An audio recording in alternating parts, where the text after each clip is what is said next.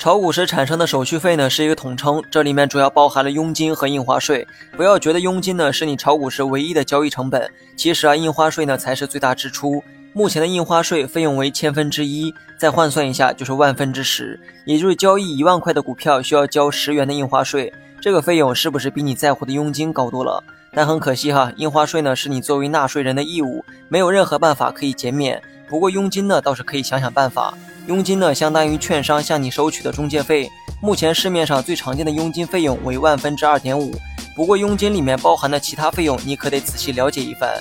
一般呢，佣金里面包含了规费和过户费，但也存在少部分券商没有这么做。所以决定开户前呢，不妨先问清楚，佣金的费用中是否包含了规费和过户费，以免日后大麻烦。